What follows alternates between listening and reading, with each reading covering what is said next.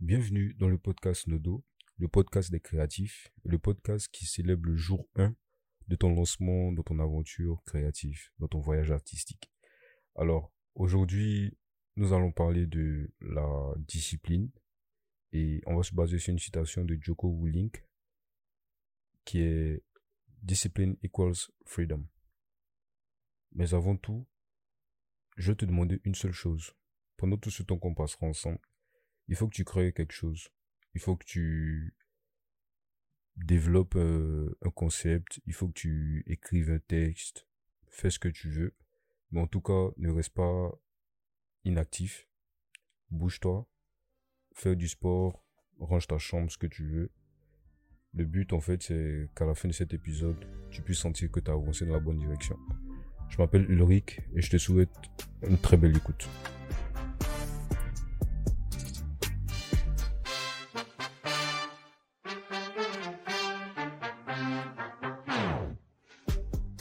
Va commencer par une petite histoire, une, histoire vraiment rapide que j'ai écrite sur l'importance de la discipline pour le créatif.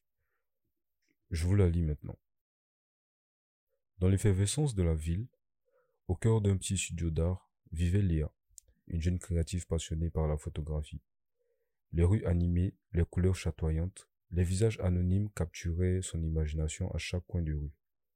Elle rêvait de figer ces moments éphémères à travers son objectif, mais elle devait faire face à un défi de taille, la discipline. Léa se considérait comme une âme libre, et la routine quotidienne semblait être son ennemi juré. Elle croyait que la créativité ne pouvait fleurir que dans le chaos et l'imprévisibilité. Elle passait des journées entières à vagabonder dans, dans la ville, cherchant l'inspiration, mais elle revenait souvent bredouille, son appareil photo presque ignoré. Un jour, un photographe chevronné nommé André croisa son chemin. Il était un maître dans la discipline artistique. Il avait appris au fil des années que la créativité pouvait être canalisée, que la discipline n'était pas une contrainte, mais une source de liberté. André partagea ses propres expériences avec Léa. Il lui raconta comment chaque matin, il se levait à l'aube pour apponter les rues vides, à la recherche de la lumière parfaite, de l'angle unique. Il notait ses idées, expérimentait de nouvelles techniques et éditait ses photos avec soin. Léa fut sceptique au début, mais elle décida d'essayer. Elle s'engagea à consacrer chaque matin quelques heures à la photographie, peu importe les distractions ou les aléas de la vie urbaine. Elle créa une routine qui incluait des heures spécifiques pour la recherche d'inspiration, la prise de vue et le post-traitement. Au fil des semaines, Léa commença à remarquer un changement. Sa discipline quotidienne l'obligeait à être plus attentive à son environnement, à voir les détails qu'elle avait autrefois négligés. Ses compétences en photographie s'améliorèrent de manière spectaculaire. Chaque photo devenait une œuvre d'art racontant une histoire unique. Elle découvrit que la discipline n'était pas un carcan, mais une toile qui tissait sa créativité. Chaque jour de pratique était un fil ajouté à cette toile, créant une œuvre d'art personnelle et en constante évolution. Les rues de la ville devinrent son terrain de jeu, son laboratoire d'expérimentation. Léa commença à exposer ses photos dans des galeries locales, et bientôt, ses œuvres gagnèrent en notoriété. Elle avait trouvé l'équilibre entre la discipline et la créativité, une danse harmonieuse qui lui permettait de capturer l'essence de la ville avec une précision et une beauté incomparables. Ainsi, Léa avait découvert que la discipline n'était pas une entrave à sa créativité, mais son guide secret. Elle comprit que c'était grâce à la routine quotidienne qu'elle pouvait véritablement explorer son art, s'exprimer de manière authentique et capturer la magie fugace de la ville urbaine à travers son objectif. La discipline était devenue sa muse et chaque photo était une œuvre d'amour à la créativité canalisée. Cette histoire, lorsque je l'ai écrite, elle m'a fait penser à ma propre histoire dans le sens où il y a eu des périodes de ma vie où je croyais que la discipline c'était quelque chose de mauvais. Je croyais que c'était m'empêcher d'être libre. Je crois que c'était seulement réservé aux militaires, être discipliné.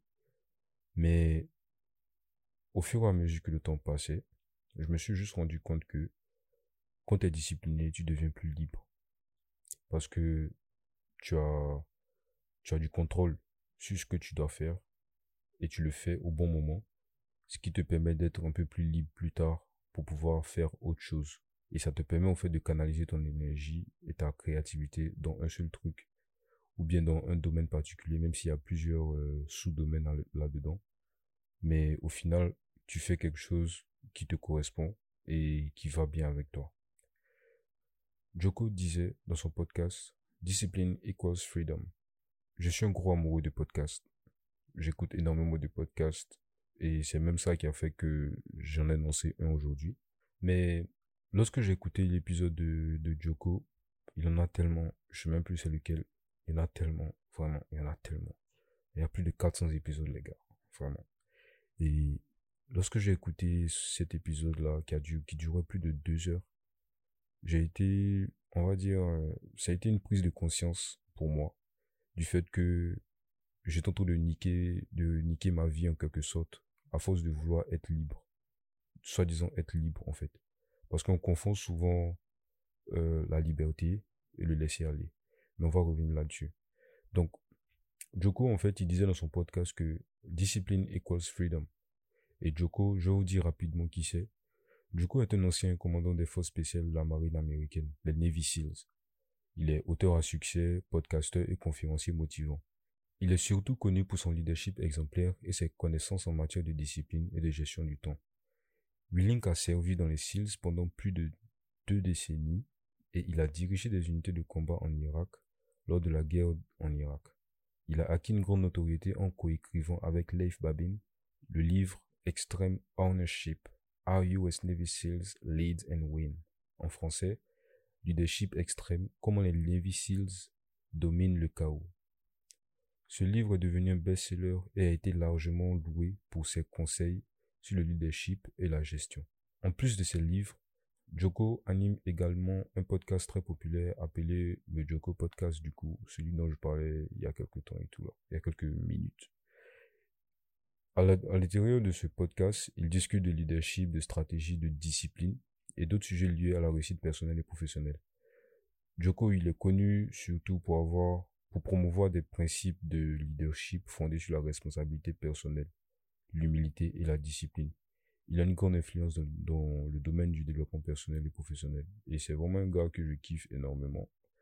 Il fait du jujutsu, qui est un art martial qu'il recommande à tous les garçons, à tous les êtres humains. Je sais pas pourquoi il le, enfin, je, sais pourquoi, parce qu'il a, quand il a expliqué dans son podcast et tout, c'était euh, une pratique qui permettait en fait d'apprendre à respirer, apprendre à être calme. Contrairement à ce qu'on peut croire, des gens se battent. Le jujutsu, c'est un, c'est un art martial. Contrairement à ce qu'on peut croire, en fait, le jujutsu te permet de vraiment apprendre à respirer. Selon cette dire, moi, j'ai jamais essayé tout, mais je serais, je suis tenté par cette expérience-là, vraiment. J'aime tenter tout ce qui peut me permettre de, bien contrôler ma personne et tout, tout ça. Mais bref. En gros, Willing, c'est quelqu'un de super inspirant. Je vous recommande son podcast. Allez écouter. C'est simple. Peut-être que je vais mettre le lien de le lien de son podcast dans la description de l'épisode et tout. Mais ses podcasts sont en anglais. Donc, euh, ça vous donnera l'occasion aussi de travailler sur votre anglais. Et puis, il s'exprime euh, de façon très claire, il articule, donc c'est plus facile de comprendre son, son langage et tout, et ses invités aussi, vous voyez, donc euh, c'est assez intéressant. Donc, pour revenir au sujet, je vais donner rapidement une définition de la discipline et de la liberté. Pour donner une définition de la discipline, je dirais que être discipliné, c'est faire ce qu'on a dit qu'on devait faire, quand on doit le faire, pas une minute avant, pas une minute après. La liberté, quant à elle, c'est la capacité d'agir, de penser et de faire des choix de manière autonome sans contrainte ou oppression. On a tendance à confondre la liberté ou laisser aller. De nos jours, lorsqu'on pense à la liberté, on le voit, on voit le fait de faire ce qu'on a envie de faire, faire les choses qu'on le sent. On entend souvent, je suis libre de faire ce que je veux, je fais ce que j'ai envie de faire, je ne le sens pas donc je ne le fais pas, et toutes les autres affirmations du style. Mais c'est un piège en fait, parce que faire les choses que quand on a envie, c'est être esclave de ses propres émotions et au pire du monde extérieur. Si j'ai pas envie de courir chaque matin, alors je ne le fais pas, même si je sais que c'est bon pour ma santé. Si j'ai pas envie de peindre ou d'écrire aujourd'hui, alors je ne le fais pas, même si je sais qu'il faut que je livre ce tableau ou bien ce roman. Si je ne suis pas inspiré, alors je n'écris pas. De toute façon, l'inspiration ne vient pas tous les jours, donc c'est normal. Ce sont des affirmations qu'on entend souvent ou qu'on s'est déjà dites à nous-mêmes Et ces affirmations témoignent, de notre aptitude à être esclave de nos émotions ou du monde extérieur. Ça n'a rien à voir avec la liberté. Donc, quel lien existe entre la discipline et la liberté? Le manque de discipline, déjà, ça peut détruire la vie d'une personne, qu'elle soit créative ou pas. Un homme discipliné est dangereux pour lui et du coup pour la société. Parce qu'il n'a plus de contrôle sur sa vie, il vit en fonction du monde extérieur, il vit en fonction de ses émotions. Il ne vit plus en fonction de ce qui est bien pour lui, ou bien de ce qui le correspond. Au plus profond de lui, l'homme aspire à la liberté. On veut tous être libres, et lorsque cette liberté est menacée, on a tendance à se défendre, quitte à devenir violent avec nous-mêmes ou avec les autres. C'est ce que Joko expliquait dans son podcast, et je suis totalement d'accord avec lui. Il disait qu'en fait, selon lui, c'est le manque de discipline qui faisait qu'il y avait des gens qui se levaient un bon matin, ils prenaient une arme et partaient flinguer des gens dans une église, dans une mosquée ou bien dans une école. Parce qu'en fait, ces personnes-là n'avaient plus de contrôle sur leur vie, tout le devenait difficile, et cela créait de la frustration. Pour elles, le seul moyen de se sentir vivant était d'éliminer la menace. Du coup, les personnes différentes d'elles, ou bien les plus faibles, pour pouvoir se sentir vivant et exister. En gros, tout le mal que l'être humain fait à son confrère tient sa source dans une frustration. Et cette frustration résulte d'un manque de contrôle de sa personne, qui résulte lui aussi d'un manque de discipline. Tout cela appliqué au créatif, ça signifie que si tu veux devenir euh, un créateur de contenu et que tu n'es pas discipliné dans ton travail, par exemple, bien préparer ton contenu, faire tes vidéos et les audios quand il faut, faire les visuels, faire les recherches, partager ton contenu et interagir avec ta communauté, aussi petite soit-elle, tu vas soit ne pas avoir de bons retours, soit des retours négatifs, soit être totalement ignoré. La frustration que cela va créer fera que tu te sentiras comme une merde, tu commenceras à croire que tu n'es pas assez beau, tu n'as pas une belle voix, tu n'as pas la bonne caméra, etc. Et cela te détruira intérieurement. À l'extérieur, tu commenceras à juger le travail des autres, soit comme meilleur que le tien. Et s'il arrive qu'un créateur de contenu fasse ce qui te semble ridicule, tu seras prêt à le descendre dans les commentaires ou à parler du mal de lui dans un live. En gros, tu deviendras un hater et cela va te ronger. Ça va ronger ta vie, tes relations avec les autres et bien sûr, cela affectera ton travail, mais en négatif, quoi. Je pense que tu comprends du coup ce que le manque de discipline peut avoir comme répercussion sur ta vie, ton art, tes relations humaines. Et si tu veux réussir dans ce que tu fais, il faut impérativement que tu mettes en place une discipline. Il faut que tu deviennes carré, comme on dit souvent. Tu que tes journées de sorte à faire ce que tu dois faire et au bon moment, tout en laissant une marge pour les imprévus, parce qu'il y en a toujours. Au début, les gens te trouveront strict, trop carré, des fois un peu bizarre, parce que tu ne feras plus les choses en fonction des événements et de tes émotions, mais tu feras les choses qui doivent être faites. Point. Pour cela, il faut que tu installes une routine. La routine joue un rôle crucial dans la vie d'un créatif, bien qu'elle puisse sembler paradoxale pour ceux qui recherchent l'inspiration et la spontanéité. Elle est un moyen puissant de favoriser la créativité. Contrairement à ce qu'on peut croire concernant l'inspiration, on attend souvent que l'idée géniale vienne et seulement là, en fait, on pourra lui consacrer toute notre énergie, toute notre énergie pour, créer, enfin, pour créer le chef-d'œuvre, le soi-disant chef-d'œuvre. Mais en fait, non. L'inspiration vient au cours de l'action et pas avant. Et c'est à force d'être assis derrière ton canevas, derrière ton bureau, derrière ton, ton, papier, ton texte et tout. C'est à, c'est à ce moment, en fait, que l'inspiration vient. C'est pas avant, c'est pas après. Voilà. Donc la routine, c'est un moyen en fait de favoriser la créativité, de la rendre plus prévisible et durable, et de la maintenir dans un monde souvent rempli de distractions et de défis. Elle offre un équilibre entre la spontanéité nécessaire à la création artistique et la discipline nécessaire pour transformer des idées en réalisations concrètes. Une routine adaptée peut soutenir la créativité de manière significative. J'ai fait quelques recherches et voici quelques éléments que vous pouvez considérer pour créer une routine créative efficace.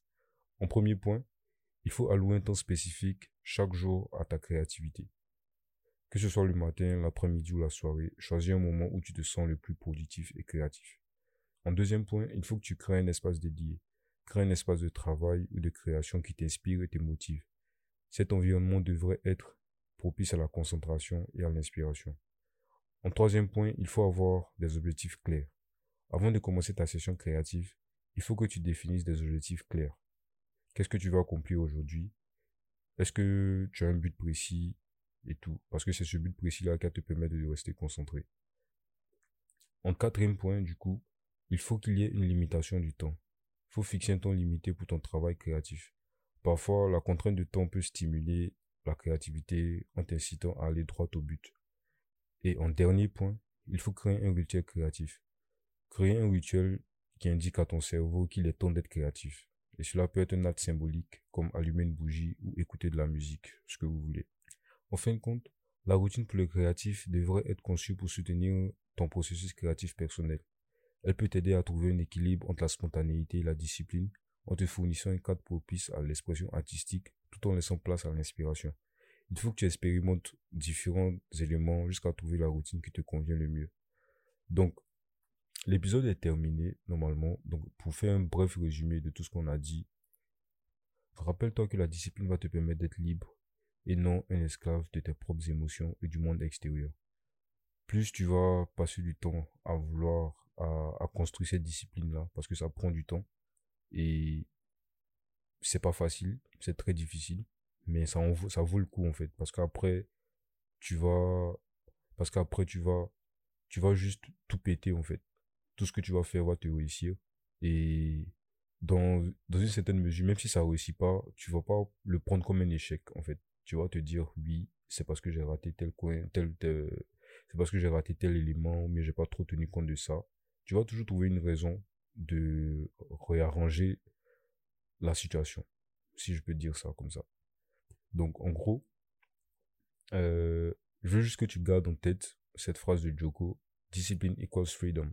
Chaque fois que tu seras tenté de faire quelque chose que tu n'as pas prévu faire, parce que, voilà, il y a plusieurs raisons qui peuvent arriver et tout, rappelle-toi juste que la discipline égale la liberté. Et tu es un créatif et il faut que tu, tu aies l'esprit libre. Il faut que tu sois libre. Il faut que tu sois libre de tes mouvements, de tes choix, pour pouvoir te développer, pour pouvoir créer, quoi, tu vois. Donc, peu importe le domaine, peu importe le domaine dans lequel tu es, il faut que tu aies cette liberté, en fait, de pouvoir faire ce que, ce qui te correspond. Et le seul, la seule façon de pouvoir atteindre cette liberté, c'est par la discipline. C'est pas facile, mais moi, je t'encourage à le faire. Je suis dans ce processus-là. Si vous voulez, vous me faites signe sur le compte Instagram du magazine Là-bas, on va se, si vous êtes à Abidjan, on va se, se rencontrer, échanger là-dessus. Je vais vous partager ce que je sais.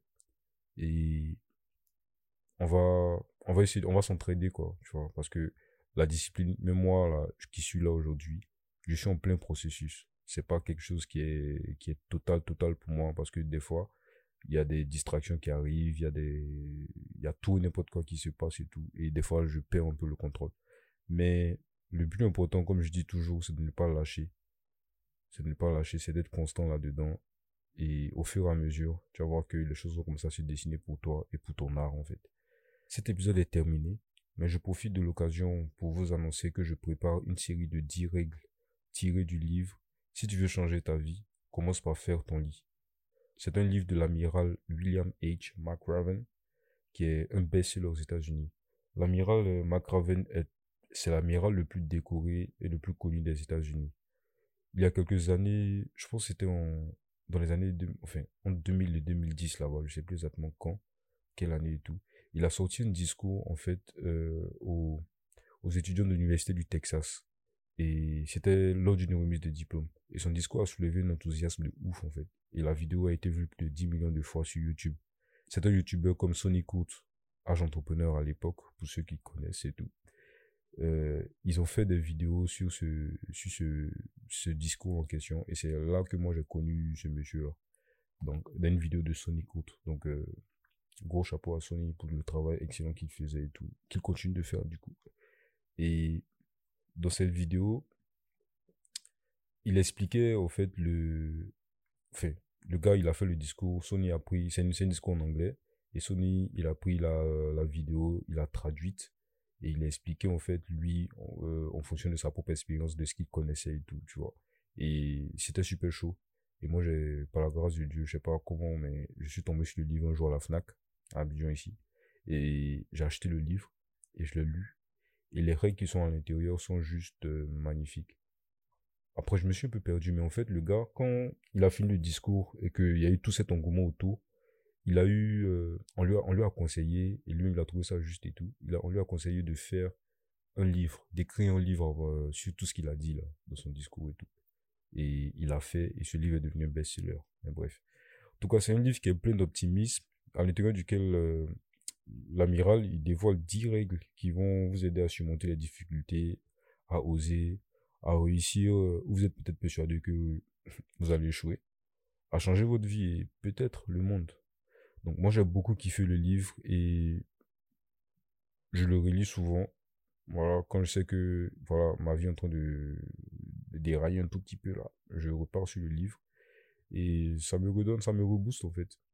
Donc je me ferai un plaisir de revenir là-dessus pour vous partager l'essentiel. Donc ça, c'est 10 épisodes de podcast, donc un épisode pour chaque règle et puis potentiellement un pour résumer pour ceux qui n'auront pas forcément le temps d'aller écouter les 10 épisodes, même si voilà, je trouve ça dommage un peu.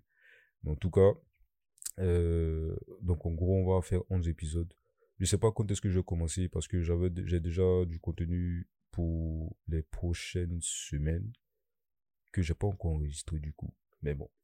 Euh, en tout cas, les scripts sont, quasiment prêts. Euh, on va voir ce qui va se passer. En tout cas, moi, je vous dis, prenez soin de vous et puis euh, à dimanche prochain, 14h. Ciao